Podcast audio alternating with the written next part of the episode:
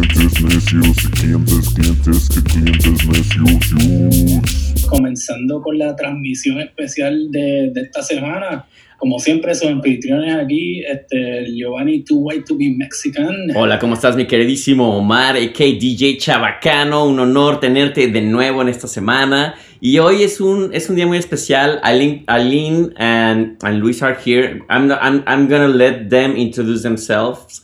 But uh, this is gonna be a bilingual uh, episode. This is the first time we're gonna do a bilingual one. Primicia, primicia. So yeah, so hold on with us. Vamos a hablar español. Aquí se habla español y se habla inglés. We- speak English as well. So this is your time to learn English if you if you don't know any English. So you're you're like, what the hell these guys are saying? So this is the time. But um, yeah, I mean, I, I would like to welcome uh, Luis Niño de Rivera, which actually I had to ask you this. Like, are you related to some the, to Sofia Niño de Rivera? Oh yeah, I'm proudly his brother. Es mi hermana. Are you kidding me? Ah, Yeah, cool. I, mi I, hermana. Actually, I hear that she was actually here. I mean, I'm gonna get very personal now, but she was she, she's supposed to have a show in New York, right? Yeah, she was, but uh, unfortunately, it had to Be canceled. delay, be delayed, but Oh, uh, delayed, delayed. Ah, delayed. Okay, okay. Yeah, let's not say that awful word like delayed. Yeah, delayed. and Eileen and ourselves are very. Uh, uh, we love stand up, and each each time I go to New York, we try to grab a, a, a show or something after some mezcals. yeah, I know. I mean, you have all the comedy there. So, I mean, if you would like to introduce yourself, uh, obviously we start with the Sofia Niño de Rivera, which I shouldn't do that, but anyways, like. I'm I'm Luis Sofia's brother. the whole show is gonna be about that. Like, so tell me about Yeah, Sofia. yeah. No, I'm kidding. No. it's like Giovanni is Omar's friends. yeah. no, for, primero, first of all, Omar, Giovanni, thank you for inviting us uh, and, and be part of your show. I, I've, I've heard a, a little bit of the Cinco de Mayo music and the one that you told me of the nine hour brunch. Uh, amazing show. Congrats. Um, I'm uh, Luis Niño de Rivera, co founder and global brand ambassador of Mezcal Amarás. And uh, been in the in the category for more for now 10 years in Mezcal. So uh, great to be here with you and share anything uh, I know so far and to share my experience. And I and I'll let Eileen uh, continue. Yeah, I'm Eileen. I work uh, with Luis in New York uh, as the East Coast brand ambassador for about three years. Actually, it'll be three years June 1st. So I'm celebrating my anniversary with the company. Salud. Uh, and a cheer. Cheers. awesome. I love mezcal. Uh, so I'm a native New Yorker. I was born in Queens, uh, grew up in mostly the Hudson Valley, and now I live in Brooklyn uh, and have been like the flagship for Mezcal Amarás on the East Coast since uh, 2017. Eileen, and you mentioned that you have some Puerto Rican heritage. Yes, my mother is Puerto Rican. My father is Irish. So I am too white to be Puerto Rican, I guess. We have that in common. Both. Like People this- might judge that. this fair skinned girl can't speak Spanish fluently. She's telling me she's Puerto Rican. She's slinging mezcal. Like, who is this lady? Do you know how to dance reggaeton? I do. So then, yeah, that's that's that's the only thing that you need to to demonstrate that you're Puerto Rican. If you know the perreo, you're fine. You know. You're done. can I Wonderful. can merengue, I can bachata. It's wonderful that we're speaking mezcal with Mexicans, Puerto Ricans, and Irish and Middle Eastern on my end too. Yeah, no, and- Irish. I know, and and actually, we wanted to ask, like, I mean, we we, we were discussing, like, kind of like uh, before, like this this this uh, uh, podcast, like about like how mezcal became such a trend, and I mean, it's becoming like. Uh, I remember my father used to be like, mezcal, oh, yeah, that's that's the worst thing that you can have. Only, if, I mean, if, if you don't have anything else to drink, you're gonna drink mezcal. But now it's like snob and people there are like want to taste it and they it's like very in, in united states it's very expensive in comparison to mexico i don't know if mexico is the same but would you like to you to give us the story of like the the mexico versus united states experience How of the did we mezcal how did we get here? You know? Yeah, sure. So um, we, we, we began a couple of decades ago where uh, basically we had to thank one person in particular for making mezcal the trendy uh, spirit with bartenders in the US. And, and, and hats off for him, which is Ron Cooper. he's the owner of Del Maguey Mezcal, Oh yeah. and, and it's important to recognize because he he worked a lot in sending in volume and talking with all bartenders and, and visiting all the accounts and talking about mezcal and trying to spread about the authenticity, the artisanal, the culture, the maestros mezcaleros, everything that's amazing about this category. And and slowly by slowly, sip by sip, bar by bar, cocktail by cocktail, he uh, he uh, immersed the mezcal into the U.S. bartender world. And and basically, it's a trend with cocktail makers. You know what? I have a funny story about Del Maguey. Now that you're saying that, uh, I somebody gave me like this beautiful bottle from Tepextate, and I had it there. Like I mean, I was enjoying it, and my wife is American, and one day, I mean, I'm I'm very organized, as you can see probably in the background, Oh yeah. but uh, almost like too much. But you I- have the Mexican mask. You but I have have the Mexican mask, yeah, with my robot here because that's we're turning into robots right now. and uh, and no, and I, I was drinking the the mezcal. It was like you know we're here in the quarantine. I'm just gonna have a little sip, and I put it on the side of the couch. Next day, he's like, "Where's my bottle?" Like it's like, and she was like, "What what bottle?" It's like, "Yeah, my my bottle of mezcal." He's like, "I don't know." It's like, "Don't tell me you you throw the bottle." It's like. It was empty. It's like you never leave any bottle of anything, like anything in the floor. It's like I thought it was Mhm. trash. I was like, no, No. half a bottle thrown to the trash. I was like, Ah, Oh, and that's a special bottle. I mean, it is a a special bottle. At some time, I'm crying right now. Yeah, to get that green bottle again. Yeah. uh, yeah. yeah. He, So he bought a, he bought a bought he bought a batch of those green bottles when they were like extinct don't tell me. and started doing it when it and when it grew, he had to get that green bottle somewhere. So it, it, it's an, it's I just want to think like somebody is, was happy, you know, found it in the trash can. It's like, what is this? And it, it just enjoy that that bottle, and it's like. now it's a candle holder. Probably Terry's like, what is this? Like, that awful alcohol. It smells so bad. Like, I was like, yeah, I'm gonna put a candle in it. Uh, Eileen, you said you you're uh, you're gonna be three years now with uh, with Mezcal Amores. How, how did you get started in, in, in all this, and how you connect with, with Luis and, and Amores in general? Yeah, so I used to be the general manager of a couple of cocktail bars in the city, uh, Dear Irving and the Bennett, which is no longer there, but Dear Irving is still in Gramercy.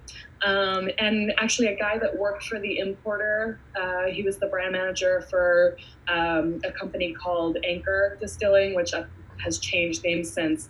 Um, but they were the importer for Mezcal Amarás. And when the Cupreata was coming to um, to market in New York, he gave me a small sample. I used to work with him. Uh, he was, you know, one of the guys that we uh, placed orders with and like did events with and stuff like that. Um, and when they, when Mezcal Amarás was looking for somebody in New York, he approached me and said like, "Oh man, I have the best gig for you." But he was kind of like, you know, just something to pad your pockets, like a little extra side gig. And at the time, I was working like I don't know, 90 hours a week sometimes. Being the general manager of 2 Mhm. cocktail bars is no joke. So, Wow. um, and I had been doing that for a while.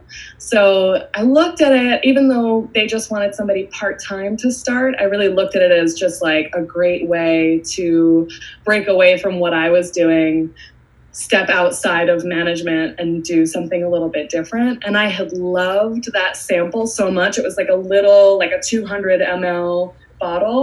And I saved it and I like, you know, just had a little bit here and there. I didn't share it with my boyfriend at all. You did the right thing with that. yeah, exactly. It was my favorite. So uh, yeah, I knew I loved the brand, and then I had a couple of calls with Luis and Santiago and James, um, and I just it was a natural fit. So Yeah. great. Y Luis, ¿tú vienes del mundo de la coctelería también?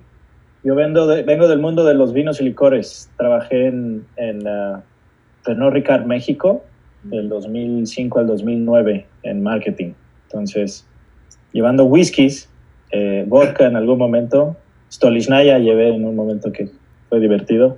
Pero sí estuve este, durante cinco años ahí en la industria y luego Santiago me invitó aquí al mezcal.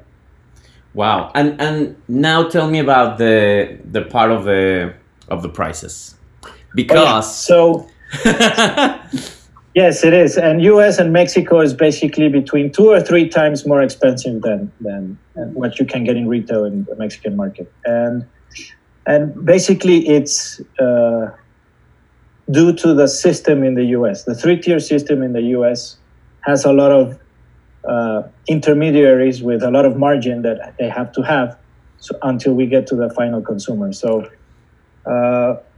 what we invoice and then that margin plus margin plus three margins on top of it that's why we get to a, uh, a little bit of a of a two or three time difference with mexico. Because and yeah. No just like i, I don't know how many times i hear like i used to uh, used to be a dj at casa mezcal which i say hi to these guys like very good friends.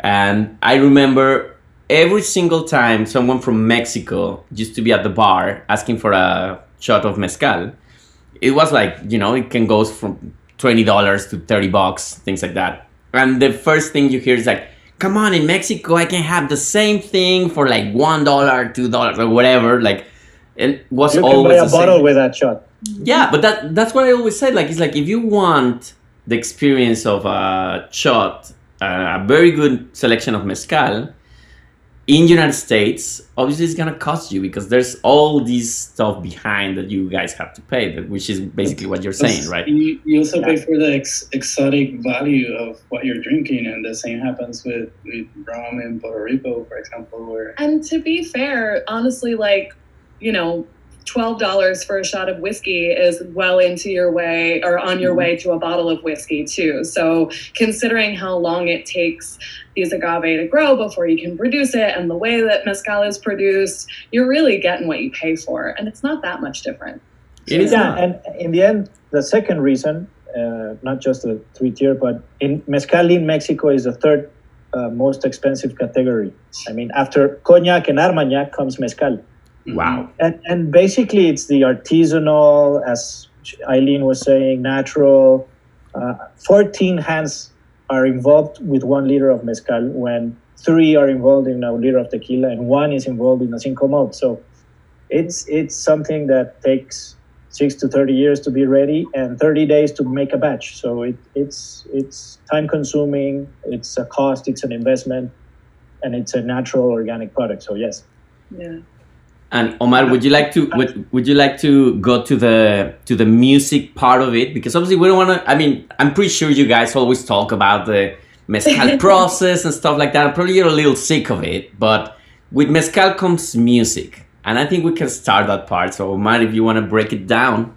Yeah, and, and, and at least for us here in Cliente Necio, mezcal has always been present there, right? Because the whole idea came from you know sitting in a bar drinking mezcal. So uh, and and you know we know each other from the from the music scene. And I, I was curious especially uh, when, when you guys think of of uh, marketing mezcal right? How, how do you sell well you know it's sort of a high end kind of thing that people think about but when you think of marketing for mezcal um, how do you pair it so to speak uh, with music? How, how do you hear mezcal? I think you're drunk, Omar. Stop drinking. Two shots of mezcal. like, what's in your soul? Like, what vibe gives you? you yeah, so um, I'll, I'll try to answer that one, and I'll I let Eileen with her setup behind her and her uh, knowledge about music to to complement to add It's to that. background over, by the way. Yeah. uh, the good thing about mezcal it's its versatility. So you have different agaves, different flavors, different ABVs, different uh, experiences. So you can have a mezcal for each type of music. For example, our, our Verde brand, which is a uh, smoky, funky, wild with the. Look at that, Eileen. Eileen, talk, talk so people can see it. So this is the Mezcal Verde, one of our cat labels. This is one of my favorites actually because it's uh, the hairless cat, which I, I love that people- cat. They think it's weird. I, I mean, I don't think people think this label is weird, but they think the cat is weird, and I'm like, that cat needs some love. Sorry, back you, Luis. Those eyes, those eyes tell everything. That's And amazing. I love that cat. I know people, yeah, usually they are afraid of that type of cat, but that's amazing. But why not a Xoloscuincle, which is like will be the kind of like the catch on that? we have one. We have an artist representing Xoloscuincle with stickers and something. There's there's a label somewhere I can show you later. But uh, we have a Xoloscuincle. We have like an African Mayahuel type of goddess thing, lips, uh, a, a flamingo, and it's time when flamingos were crazy everywhere. Oh yeah. Hables para la alberca, everything, no? so that that one can be in uh, some electro music or reggaeton, you know. Uh, happy Amores can be more Amaras can be more in a um, chill out house. Uh, Yeah, that looks more refined, more like elegant. Yeah, You guys have seen this label before. Everybody should be familiar with that guy. You. but then you can have like a, a wild agave, high ABV, uh, maybe to relax with a little olive or something. Hear some classical music or or and and then you have the reposados or añejos that can go go well. But I think the versatility of mezcal can let you play with different scenes in music. no? I, I, I think for me the mo- the most far away music genre will be heavy metal or, or black metal because I think mezcal relaxes you. So it will be weird to be like super like "Ah," and then like But it's like a, when, I think it's a loving a, a loving drink, you know. when when I had this, you know, notion of not knowing what mezcal was, but knowing that something there was called mezcal and it was sort of a hard kind of liquor. That's what I picture in, in my head, you know. Heavy metal. Heavy metal. No, no, uh, yeah, exactly. So, something, something, you know, rock and roll, hard, heavy metal, something. Ah, we're gonna get drunk and destroy everything. That's actually really interesting because heavy metal is like technically a really uh, it's really intense music, not just in the way that it sounds, but like playing it. You have to be a really, really good musician to execute heavy metal in a way that's like listen toable. I don't know. Oh yeah, just the drums, like you know, the double Oh, kick, you know, like yeah, it's hard. Maybe maybe in a in a, The in a guitar. in a, in a great night, you can start having dinner with some mezcals pairing. After some mezcals, you can go to a heavy metal thing and then end up in an electronic. And in each one, you can drink different mezcals. But uh, Yeah. heavy And- metal and will, will come in yeah, the middle. Throw some trap in there. Let's have a party. because I think in, in comparison with tequila, for example, for me tequila is like right away is party because it's like kind of like famous for the shots. I mean, more talking about the United States. We can talk about Mexico too, but like it's more about the shots and like party and like you become like kind of like uh, aggressive. I don't like tequila, I have to say. Sorry, tequila. And I'm from Guadalajara, which people, my friends hate me because I like mezcal. Yeah, uh, I'm like, I've heard of your of your champagnerie adventures. yeah, exactly. La copa de champagne. I'm sorry. La Copa de Champagne, yes, you hear about that. Yeah, yeah. So you know, you know what I'm talking about, Luis. Yes. Oh, yeah, yeah. So, so yeah, I mean, obviously, for me, mezcal. When I drink mezcal, and I have to tell you that I didn't drink mezcal until like probably ten years from now. So I'm I'm an early early drinker, like early because it's been not too too long, Ten and years is ten years is good, huh? ten years. And I started from zero to mezcal, and my friends always were like, "You never drink," and you started drinking just mezcal. It's like just the vibe for me of the mezcal is like it's relaxing. Like you know, it's like it's nice. It gets you in a good mood. Everybody that drinks mezcal, at least my friends or people that I know around me, they're always in a good mood. Tequila can be aggressive, and I was scared about that. It's like, what the hell is wrong with you? And I'm like, Yeah, I can go this way. Yeah. yeah, when I first started drinking mezcal, I was like, "What is this?" Because you're right. The first one, like, really Yeah, nice, like- like, gets you relaxed. But then by number three, the mood has changed a little bit, guys. This is becoming like espresso high and like a different. It's a different beast than any other spirit. it is. Um, It, it takes everything out. You speak, you talk, you connect, you, you just go with a vibe, and I mean, it's it's solar energy right there. Yeah. The cool thing, at least for me, you know, drinking mezcal is that is that it's the kind of spirit that sort of lifts lifts you, right? It doesn't kind of bring you down. I guess after a while it, it will, but well, after a while, every, every drink gets you like that. It would- be more like a switch, not not mildly going down. It's like click off. And- I've been there too. And also myths about mezcal. How true, and probably you know this better than me, but I, I think I believe it. How true is the thing that people say that mezcal doesn't give you any hangover? You don't Well- get a hangover. You just feel a little different tomorrow. That's Yeah. all. what about you, Luis? Do you believe The that buzz- theory or not? the buzz is is definitely different the buzz during no it's it's uh it's something that uh i that you, you know everyone has a, a cycle in life with with alcohol you start beers or rtds and then you go vodka tequila i don't know uh, mine went through almost all of the categories ex- except rum Oh, i didn't go i didn't go through rum I you have two. Puerto Ricans here, so be careful. I love rum. But I, I love rum agricole. Uh, uh, rums agricole are, are great. So uh, each one has a different vibe. No, vodka is very like da da da da da da, and, and tequila as well. is Woohoo! No, yippee yay yay. But uh, I, I like that reference. arriba, arriba, no. Yeah, yeah. And mezcal gets you, depending on the night and the context and everything, gets you in a great mood. And depending obviously on the body and everything, for at me for for me at least, I don't get a hangover uh, when I, I drink moderate mezcal during the day, and I only drink mezcal and water, and and go to sleep. When you start mixing beers and other stuff, and and and uh, you go overboard, next day yes, but. Uh, in some bodies, for sure, mezcal doesn't give you a hangover.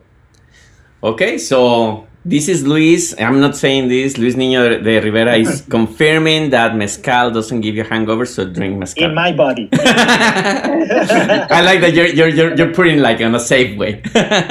in my body. so, what would be your perfect playlist if you're drinking mezcal and situation? Eileen? it always depends on the venue for me. You know what I mean? Like, and actually, I am also a little bit of in the. I believe a little bit that what you're drinking tastes a little bit different depending on where you are too, because you're paying attention to different things. So same thing with music. Like, you know, if you're like driving in your car and you're alone and you know nobody else is gonna hear, you might play that Spice Girls track from like. way so, back. You know tell me what I that mean? you want what you really want. fill it with some ace of base. You know what I mean? Like you can get in, I've been doing ace of base with mezcal. I have to admit it. I'm so sorry. Yeah. but if you're, you know, I don't know, with your friends at a bar, if that ever happens again, God. Uh, or like you know in a quiet space in the woods like you're gonna want a different kind of uh, music but i think it's pretty versatile Luis. At, at least if you don't end up with Luis Miguel in the end, that for me, it's, it's a clear message of uh, they're going to turn on the lights, give you a broom, and you're going to leave. Uh, at least for me, Luis Miguel is how this party's over. Uh, for me, I, I always put like uh, best chill out 2019, 2020, and just roll with that one, and then let's see what the night gives, or the day, or the context. But at least start with a good chill out uh, sound list. Yeah, that's good. Yeah. I think recently I was putting, I was playing some uh, like old school Sublime. I don't know what's happening during quarantine for me, but I'm Your going playlist is yeah, it's like, very 90s. eclectic. I like that. Yeah, and that was good. Actually, I was drinking mezcal verde, Nice. listening to Badfish. That was good. What about what about the the maestro mezcaleros when they're kind of hitting those uh, magueyes?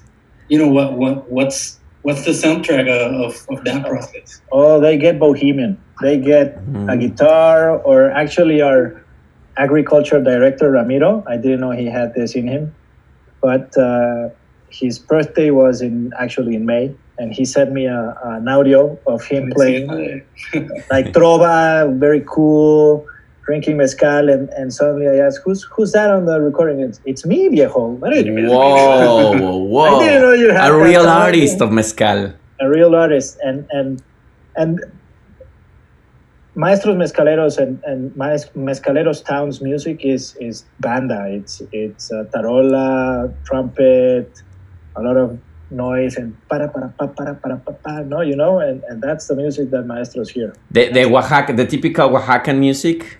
Yeah. Oh, I love that. I love that.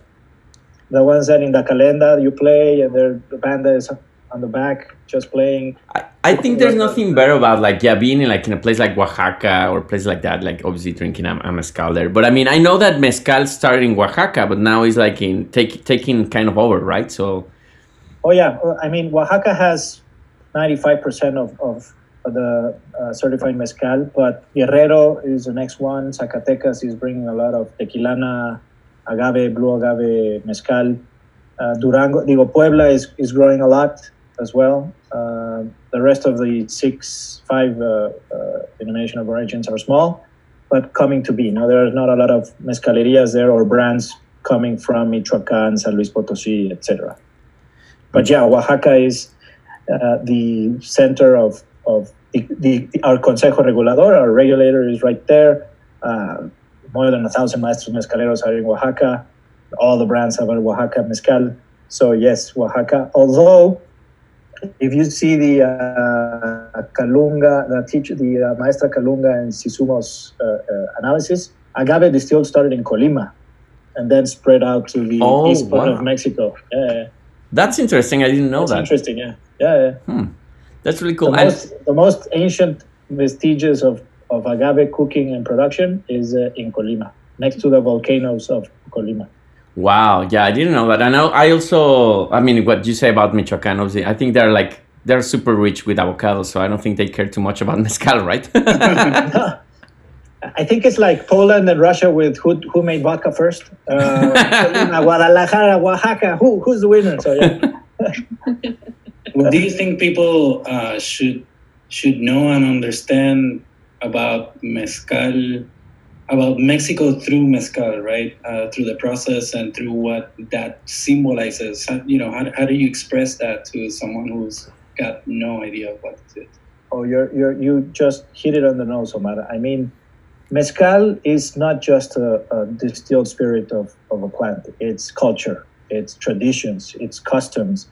It's since 400 years ago or more, um, mezcal was enrooted in the pre-Hispanic beliefs and, and religion with Mayahuel as a goddess and giving so much to the communities. I mean, it gave textile, ixtle to make uh, ropes, the needles to sew. Um, aloe vera is an agave, so that that uh, gel for for healing.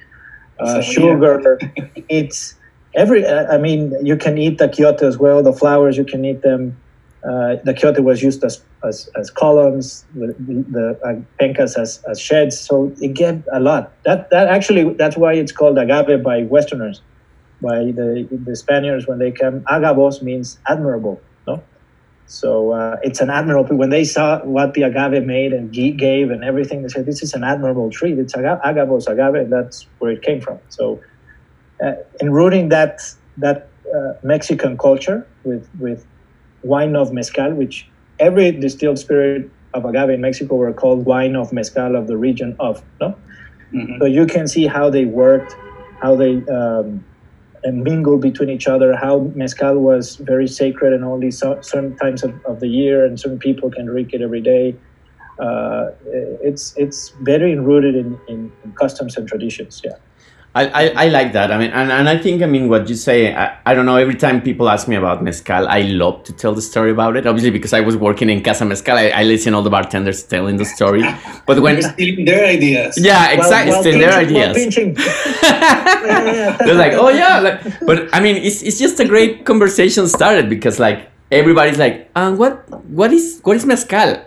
Hold on, like move, move, bitches. I'm gonna explain you. Yeah, it's like gonna turn off the music, like autoplay, in the mic, test, test, test.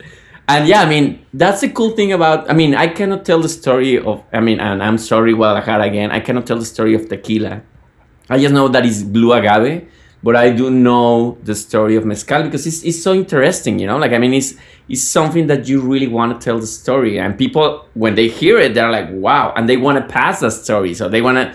Uh, it's, it's it's a great conversation, like basically. Oh yeah. inclusive too, right? Like it's really relatable. It's really beautiful. It's it's um, it's a story that everybody can totally enjoy in a way that's emotional.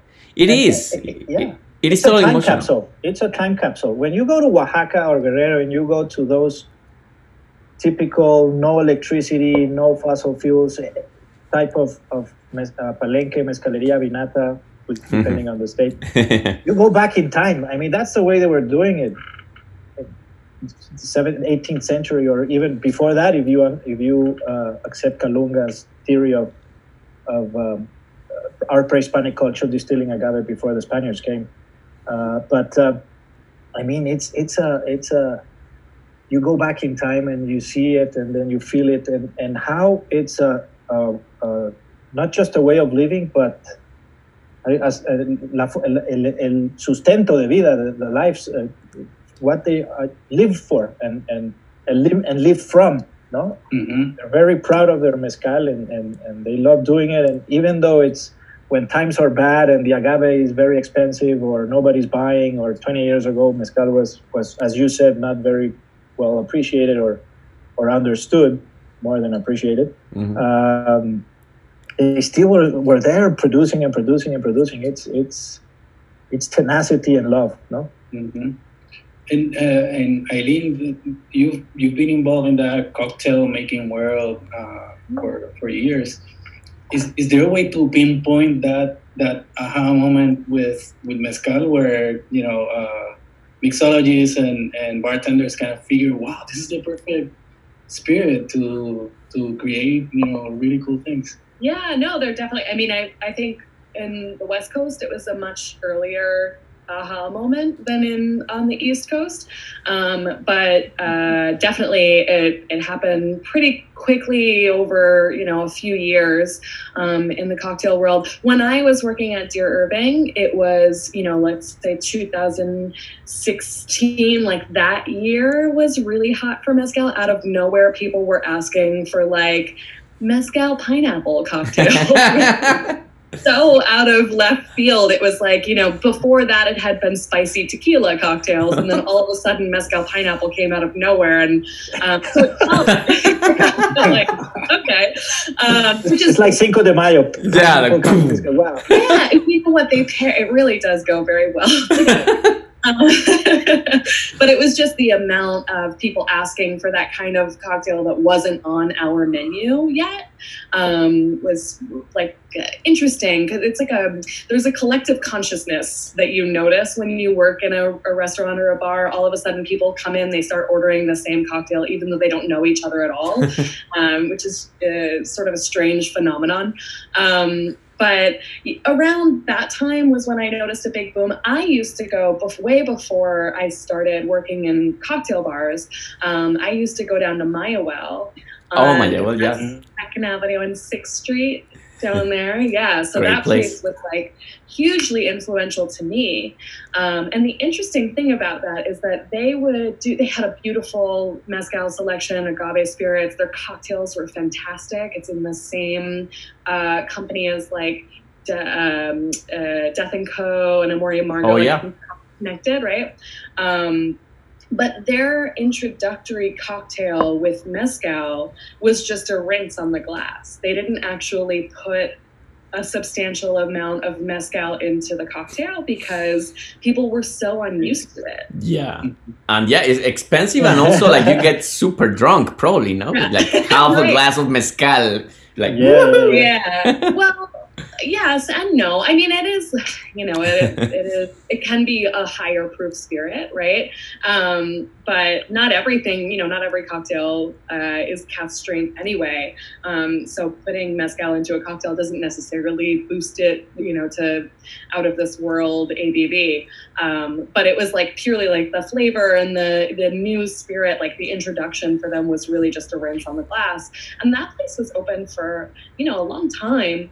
Um, so New York had been exposed to mezcal in cocktails on that level for at least a little while, you know. Mm-hmm. Um, at, at now, least enough to start doing classical cocktails with mezcal, yeah, no? And that's a that's amazing. I mean, Negronis with mezcal and uh-huh. yeah, and, and yes. with mezcal or or Russian sta- or or White Russians with mezcal, whatever. But uh, I mean, substituting classical spirits of classical cocktails with with mezcal is is you're in no? No yeah that, that's actually like a clever thing. And and also i mean you just pointed at something i mean like about like uh, the best way to mix mez- mezcal. Is there a is there a bad combination of, of mixing mezcal? Because it seems like i mean we are talking about like yeah manhattans and all the drinks. Pretty much like can fit. But is there is there one? I can tell you, we Omar and I we did something awful that we just. Oh no. you're gonna you're gonna be the judges, but like we we did a couple of shows with uh, coffee and mezcal. Is that a bad Okay. combination? You know what? I actually think that some mezcals taste wonderful with coffee. Like an espresso I like it. with mezcal is Like a carajillo, Mhm. Yeah, something like that. A oaxaquillo, no? sweet. Oaxaquillo. That yeah. Let, let me put the brand like let me register that name. Ya. You know, it is because mezcal is such um, a diverse category, and even though you you can get two espadin from Oaxaca, and they taste very different, right? So you know, I try not, just in general, when I'm making cocktails, I try not to mix on or like think about the spirit as a category when I'm mixing, but rather the properties of each cocktail or of each spirit, right? So, like Luis was saying before, how, you know, Mezcal Verde might pair with like a certain kind of music, and then our uh, Amaras could pair with more like classical, right? It's kind of the same thing with cocktails. I like to use our Mezcal Amaras Espadin in more like kind of like old fashions or Manhattan, like those kind of stirred, because it's so, it has such a nice soft edge and it's like a little bit buttery and a little bit like it's kind of rich and there's the mango, like it plays really beautifully on its own. It doesn't need to be bolstered by acid. Um, where the mezcal verde has a lot more smoke, so it's like really nice to mix in with some lime juice or lemon juice, or like I made a paloma with it the other day. It's like perfect. It's bright. It shines through. You know, so it's. And then the cupreata makes the best mezcal Negroni ever, hands down. Period. But Luis, what about Mexico? Are they very purist about that, about mezcal, or they're like into the into, into the cocktails? Well, yes, there's there's a um, a group that is very into deciding that mezcal should only be 45 ABV and above. It should be only white, no no wood, uh, made ancestrally or artisanally, and they don't budge. And, and it should be drunk straight, no, and they they don't budge from there, and they're and it's okay for them to to be like this and but there's a new open world that you can uh, mix with with cocktails. And uh, the best cocktails here in, in mexico like Limantour that has won several times or Baltra or um, uh, gin gin etc they have a good range of mezcal cocktails in their in their menus. And in, in the end the final consumer like, like myself and, and, and, and regular people outside that group they, they, they drink mezcal basically neat in mexico so at least 90% of Wow. consumption of mezcal in Mexico is drunk neat, considering the difference outside of Mexico. No, it's the other way around. But they're starting to get cocktails uh, with mezcal, and uh, they're starting to like to drink mezcal at home and trying to do their own smoky margaritas, or um, uh, or their mezcal. The Rias are very famous here. Yeah, yeah, yeah. Margaritas is 90% of consumption of agave spirits in, yeah. in the US, no? But then you have your sipping tequilas that, that, that are, are doing a, a good pave way for us as well, no? I mean, uh, we're cousins and, and some things help each other and, uh, and some don't, but in the end, we're all agave spirits, no? Mhm. But yeah, in Mexico, they are starting to, to grow in the cocktail world of, of mezcals. And, um, and basically, those places I tell you, Limantour, Baltra, very specific cocktail places, are the ones that are pushing this. Maybe a little bit with sophisticated cocktails, we still need to get to that.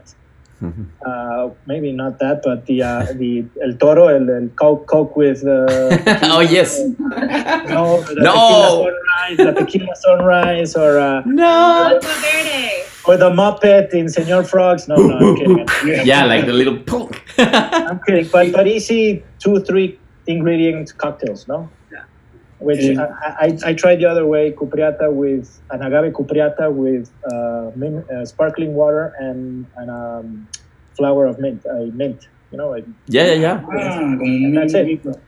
yeah, yeah. So uh, easy cocktails like that are still need to happen so that mezcal can go in further uh, the line. no? Speaking of which, uh, what would you say is the is the new frontier for mezcal? I know it's you know it's it's already in the U.S. It's probably you know kind of diving deep in. Um, over the last couple of years, I've seen mezcal grow in, in Puerto Rico when I go there, and you know, I go to La Factoria, La Cubanita, and other bars, and they have them.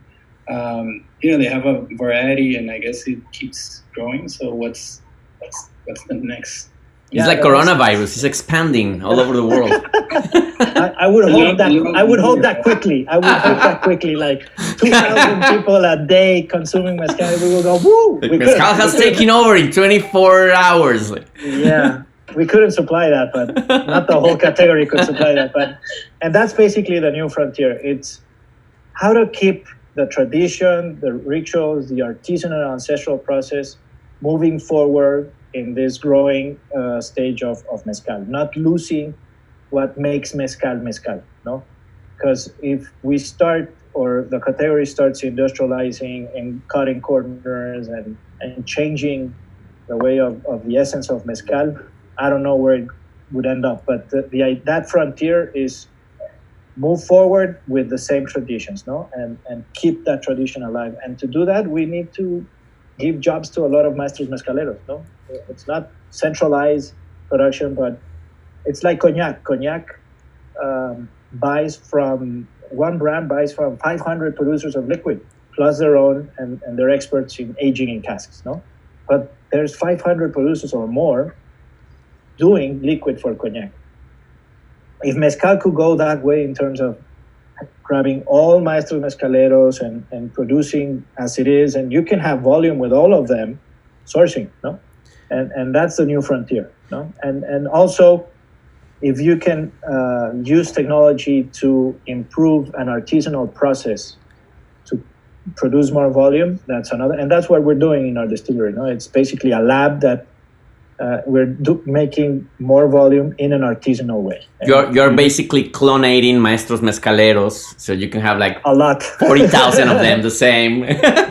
exactly but we work with both so the idea is to keep maestro mezcaleros working and fulfilling a pipeline of, of volume in the end because uh, I we know we'll never get to tequila's level or or anyway but uh, we we can grow more from where we are no? because that's basically the conversation all the time. Like it's kind of like the America Chivas football situation, no? Like what, what's what, like it's like mezcal versus tequila, no?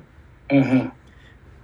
Yeah and that- and and that's uh and and I don't know if it's has to be one versus the other, but one and the other. you Yeah. know? And and and we have to work together because there are a lot of tequilas that are semi uh, artisanal and are keeping uh, part of a process with the tahonas or or steam ovens, etc.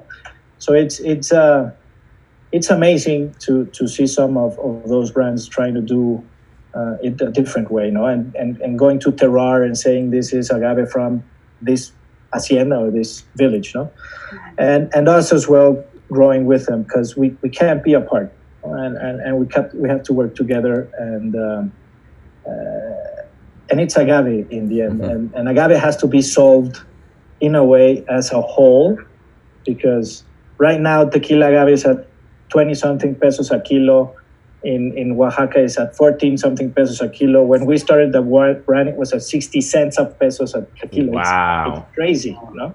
And it's always, it's always, it's that cycle has been here for centuries. So, um, uh, uh, well, since the 1800s. So we have to work on that as a, as a, as an agave world. No? Many agaves, one soul. That will be the the Let, let me takeaway. register that. Let me register that.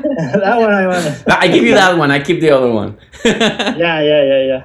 Yeah, that's awesome. Wait, why don't you tell us a little bit more about you know what what's what's your life outside of, uh, of mezcal, and uh, you already said a little bit about what you would uh, pair the mezcals with in terms of music. Music, yeah. Um, does that reflect your own taste, or uh, or you know, uh, or is it just? Eileen is uh, laughing, so I think she has something to say. Yeah. Only because I said Spice Girls, so now. Yeah, well, We know Spice Girls and Ace of Yeah, Base. Tell us the story of the guitars behind. oh yeah, so uh, I'm in my dad's studio. My dad is like the best guitar player that no one's ever heard. Um, It's like his name is Eric Clapton. yeah. No, my dad can slay. Like he's he's really good. Uh, he's been playing guitar since he's 16, and Oh, I think he's turning 66. Uh, so that's a lot of years of. Cheers to playing. him. Cheers to him. Yeah, cheers, Dad. Next Yeah. uh, but yeah, I'm sitting in front of his guitars. One of them Yeah. actually. That's an awesome collection. That's an awesome, yeah. This one I think was like one of his first. It's a Les Paul. Gibson Les Paul. So Oh, that's the Les Paul. Love it. so cool, right? Wow. and he lets my son play it. My I have a 15 month old. That's another thing that I do. When He's I'm too nice. Uh, flinging mezcal. Uh, he lets my 15 month old just like go nuts. He's a good grandpa too. Um, Into mezcal? Yeah, uh, he actually, my dad, when I was in college, was the first one. We were out at a bar because my dad's my best drinking buddy. Um, since I'm like 22 years old, we were out. At, yeah, we were out at a bar together, and he ordered uh, like a Don Julio meat or something like that, and I was like, "Ugh, why would you like meat? You're just gonna drink it like that?" And he said, "Ah, baby." Tequila's supposed to be sip neat is a different kind of high and then and then he proceeded to drink don julio neat um, which i think about all the time actually my dad was like really ahead of the curve with that um, and he appreciates my my mezcal when i bring it by That's awesome. What about you, Luis? So um, outside the, uh, there's not much outside the mezcal world. It takes a lot of, of our time. But uh, uh, I have uh, a wife and two kids. Uh, a boy of I saw I saw your kid like sneaking around. Like mine was the Yeah, same. Was like it's like get out, move. He loves he loves the, the camera. He just stands behind me and goes, yeah, mine It's too. I have to like say like ping, get out. "Yeah." my my girl is four. Uh, Awesome. That's the other part of, of the time. So uh, now that it's homeschool, I have to do the English part of the of the homework with them. Uh, I cram like three days in one. I feel you. I feel you. Yeah, yeah, yeah. But it's it's amazing, and and I'm involved as well in a uh, Mexican craft beer.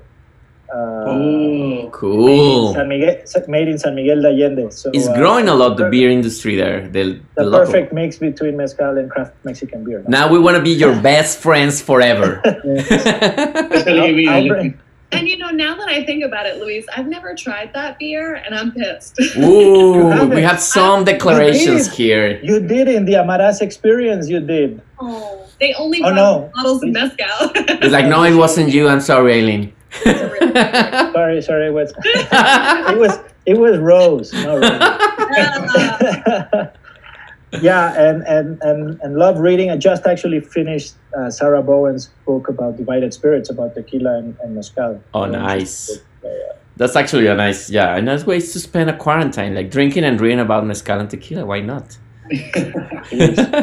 also, you remind me, like now that you talk about the kids, I don't know if you saw this uh, Saturday Night Live, uh, the the final season. It was very funny because they did like a kind of like "We Are the World" song, but it was like about like let let the kids drink because nobody can live with kids like 24 7 like it's like if they drink they're gonna be relaxed. They can take long naps. It's like and the kids are all drunk like you know having like so we can expand our market if that if that happens you know Oh yeah, yeah, yeah. No, no, no, no. The new Elim- mezcal for eliminate kids. The legal drinking age. There's no legal drinking age. no no no yeah yeah if you are like i mean in united states is different uh, let's let's end this conversation with that like the the legal we, drinking well, we in kids Mexico versus United States because I know a lot of Americans travel to Mexico to drink because here the age is 21. In Mexico it's 18. brother, I have 18, a brother who's 20 years older than I am, and he was legally able to drink at 18. They changed the law after. oh wow. My sister, Wow. who was four years younger than him, had to wait until she was 21. So it's not that long ago that the legal drinking age was 18 in the U.S. Do you think it's a big difference? I mean, you, you Luis, that you're in Mexico, and I'm obviously I, I grew up there. Like, uh, I remember seeing all my friends drunk at 18. I didn't drink until like way later, but like, uh, Do you think Yeah. it's better 18 or 21? I mean, we can have that debate. I, I, I think 30. like 42 like no you're limiting your your market man like I no know, it shouldn't be like that it should be like 15 I know, but smart drinking drinks more than, than, than floppy one day a week drinking. No, it's I'm, I'm kidding. So I think I think it's it, it's more of a education since since childs since kids, not giving them but edu- eh, not just giving them knowledge about what drinking is and and not to go out and, and, and learn by yourself at 13 15 16 18 as, as such but uh, uh, try to show them what it is and blah blah blah and and and, um, and give them maybe not much but give them at, at, at some per time of, of age a taste no? I think it, it is funny because i think as mexicans it's normal like that your father like is in a party or something and he's like you can have a little sip i mean because this is for adults but again you can try it. And, and you don't feel as like i need it. And I, I don't know. I mean i'm not american but i mean just living here i see that it's more like kind of like the forbidden thing. So it's like i need to go somewhere else to, to taste it and i need to Yeah, drink all of it like what do you think about that eileen? I mean you're the american here american puerto rican and always when, and always when that's so restrictive and, and we- in Mexican we say cuando hay lodo embárrate ¿no? Exacto, And- yes. atáscate.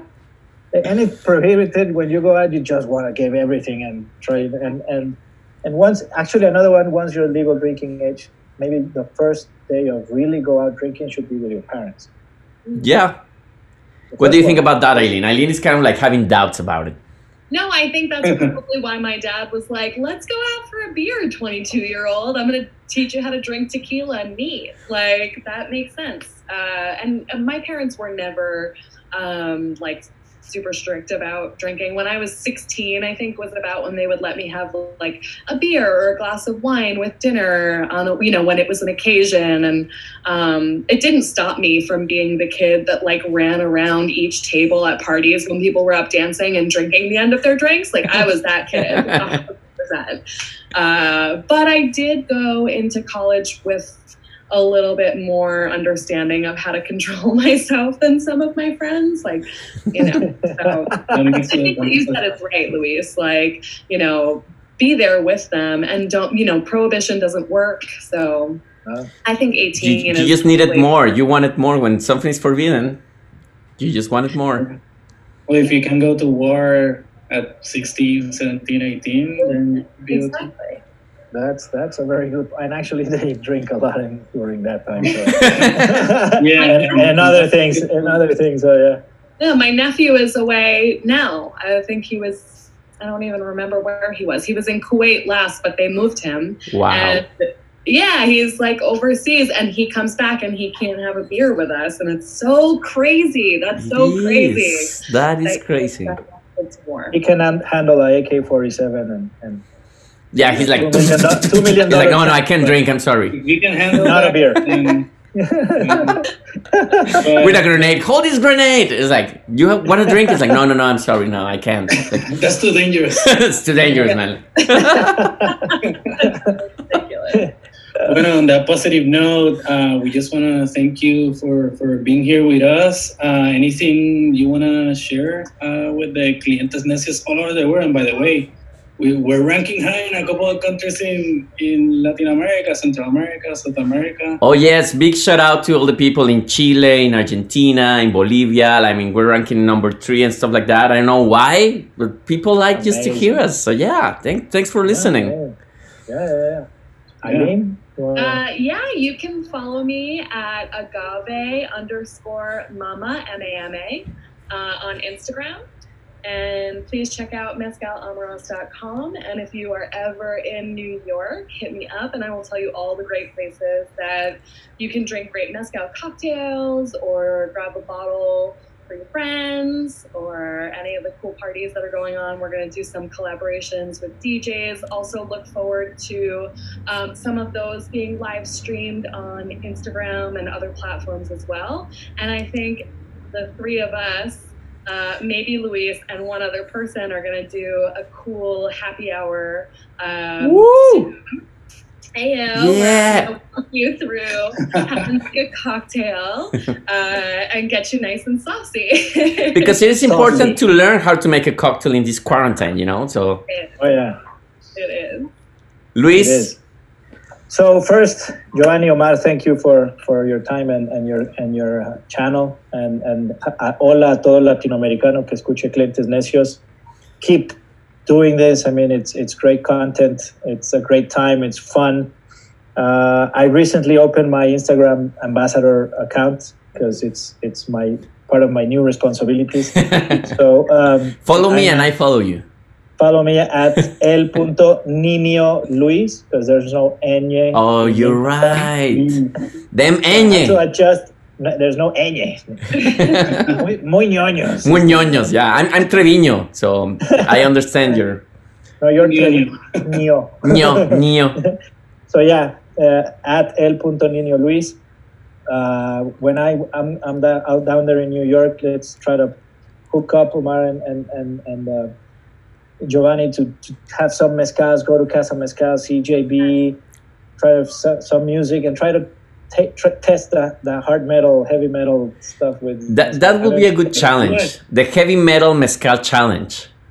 You know, we've been Let's do it. plugging Casa Mezcal a lot on this, and I think that's great because they're going to start doing Mezcal Verde cocktails to go in New York City. So if you are in New York City and you need a good Mezcal cocktail, you can follow them on Instagram and they'll let you know when they start sending those live. Plus, it's like Yeah. bringing Casa Mezcal is a nice place because it's like bringing a piece of Oaxaca to New York because Guillermo Holguín, the one of the the owners there, he has his his mezcaleria Los Amantes, which is exactly a, a, a replica of what basically is in Oaxaca. So and it's in a, in a bigger space. So that's a very cool experience. So you have to go to that place and have the tlayudas.